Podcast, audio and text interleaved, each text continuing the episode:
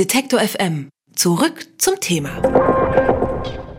Deutschland habe die Investitionsmöglichkeiten in Afrika verschlafen. So lautet seit Jahren vielerorts die Kritik.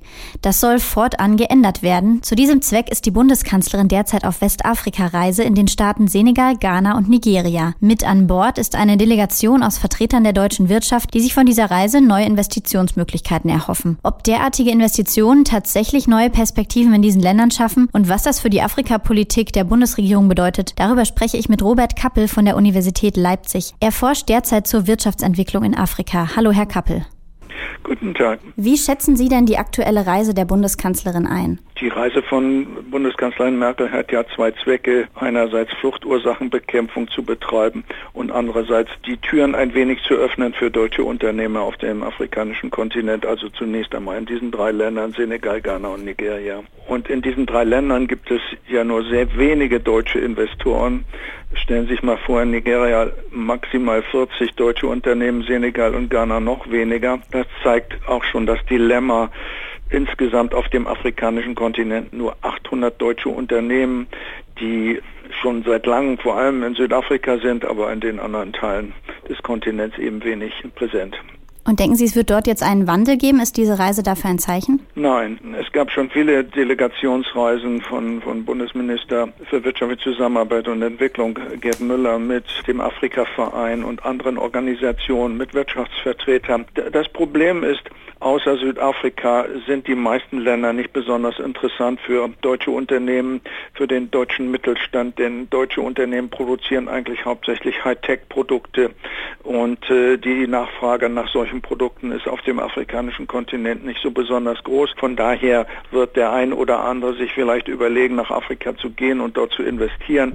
Aber das Hauptproblem besteht eigentlich darin, an zwei Dingen. Erstens, die Nachfrage nach deutschen Produkten ist gering. Das heißt, es lohnt sich dort auch nicht zu investieren. Dazu sind die Stückzahlen zu klein. Und zweitens beklagen ja viele deutsche Unternehmer, dass die Investitionsmöglichkeiten in vielen afrikanischen Ländern schlecht sind. Sie fühlen sich unsicher. Es dauert ewig. Die Bürokratie ist äh, groß. Korruption ist weit verbreitet. Also sie empfinden keine große Sicherheit. Und von daher wird Frau Merkel auch nicht den, den großen Türöffner für Investitionen in Afrika bilden. Und jetzt Jetzt wechseln wir die Perspektive. Wie wird denn in diesen drei afrikanischen Ländern der Besuch von Kanzlerin Angela Merkel beurteilt? Ja, äh, das ist durchaus positiv. In Senegal zumindest wissen wir das. Da sind die Erwartungen ein bisschen da. Das hat auch damit zu tun, dass Senegal sich ein bisschen aus dem französischen Einfluss lösen möchte und deutsche Investoren dort herzlich willkommen sind. Das bringt ja auch Technologie, also höhere technische Kompetenz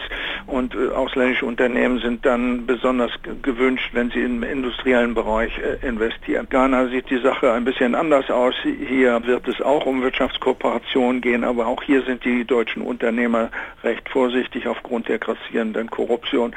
Und Nigeria geht es um ganz andere Sachen. Nigeria ist ein, ein großes Land, die größte Volkswirtschaft auf dem afrikanischen Kontinent, hat mit ganz anderen Dingen zu kämpfen. Terrorismus, eine schwache Regierung, am weiten Teilen auch ein Failed State. Und hier geht es eher um Fragen von Terrorismusbekämpfung und damit auch sozusagen einen Beitrag zur Fluchtursachenbekämpfung zu leisten. Aber deutsche Unternehmer werden nicht gerade zuhauf nach Nigeria laufen, denn das Land ist einfach zu unsicher und äh, außer in Lagos wird, wird es nicht viele Investoren geben. Sie haben es gerade schon angesprochen, es wird auch darum gehen, jetzt eben über die Fluchtursachen zu sprechen. Was halten Sie denn davon? Was, was ist dort die Aussicht? Was kann da geholt werden? Der Hauptpunkt ist ja in der deutschen Flucht- und Migrationspolitik möglichst dahin zu kommen, dass möglichst wenig Afrikaner nach Europa kommen, auch nach Deutschland kommen. Es ist ja eine Fluchtvermeidungsstrategie und von daher versucht man jetzt mit einigen Ländern, dazu gehört jetzt auch Senegal, aber vorher auch Niger und Mali und andere Länder, Libyen, schon die Grenzen Europas nach Afrika zu verlagern, dort Ankerzentren aufzubauen oder Camps zu errichten, sodass die Menschen nicht den Weg nach Europa nehmen. Also das ist kein keine Fluchtursachenbekämpfung, sondern eine Vermeidung von Flucht und Migration oder den Versuch zu unternehmen, dass möglichst wenig Menschen kommen. Fluchtursachen bekämpfen, das heißt Menschen in Arbeit zu bringen, Armut zu bekämpfen und Verlässlichkeit zu schaffen in afrikanischen Ländern, auch Bürgerkriege zu vermeiden. Da kann Deutschland nicht allzu viel tun. Also die Jugend braucht Arbeitsplätze, 20 Millionen Arbeitsplätze sind jährlich zu schaffen auf dem Kontinent. Aber wenn Sie mal sehen, wie viele Arbeitsplätze äh, von deutschen Unternehmen in Afrika insgesamt bestehen, sind 200.000, dann ist das ja weniger als der Tropfen auf dem heißen Stein und da wird man nicht allzu viel machen können. Da muss man auch mal realistisch sein. Man soll ja nicht die nicht große Versprechen an den Tag legen und dann bleibt das Problem ja bestehen. Das Haupt Ding ist, die afrikanischen äh, Regierungen müssen dafür Sorge tragen, dass Unternehmen sich entwickelt, Klein- und Mittelindustrie sich entwickelt, die Landwirtschaft sich entwickelt, damit dort die Menschen irgendwie in Brot und Arbeit kommen. Deutsche Unternehmen können dazu nur einen Kleinstbeitrag leisten. Also ich sage auch noch mal eine andere Zahl. Jährlich werden maximal von allen ausländischen Direktinvestitionen, ob von China, USA, Frankreich, England und so weiter, maximal 100.000 Arbeitsplätze geschaffen schaffen. Auch das ist ein Tropfen auf dem heißen Stein. Also muss der Fokus verändert werden. Und da können wir durch eine andere Politik Handelskooperation, Wirtschaftskooperation natürlich ein bisschen die Rahmenbedingungen für afrikanische Länder verbessern, auch dass sie besser exportieren können in die Europäische Union.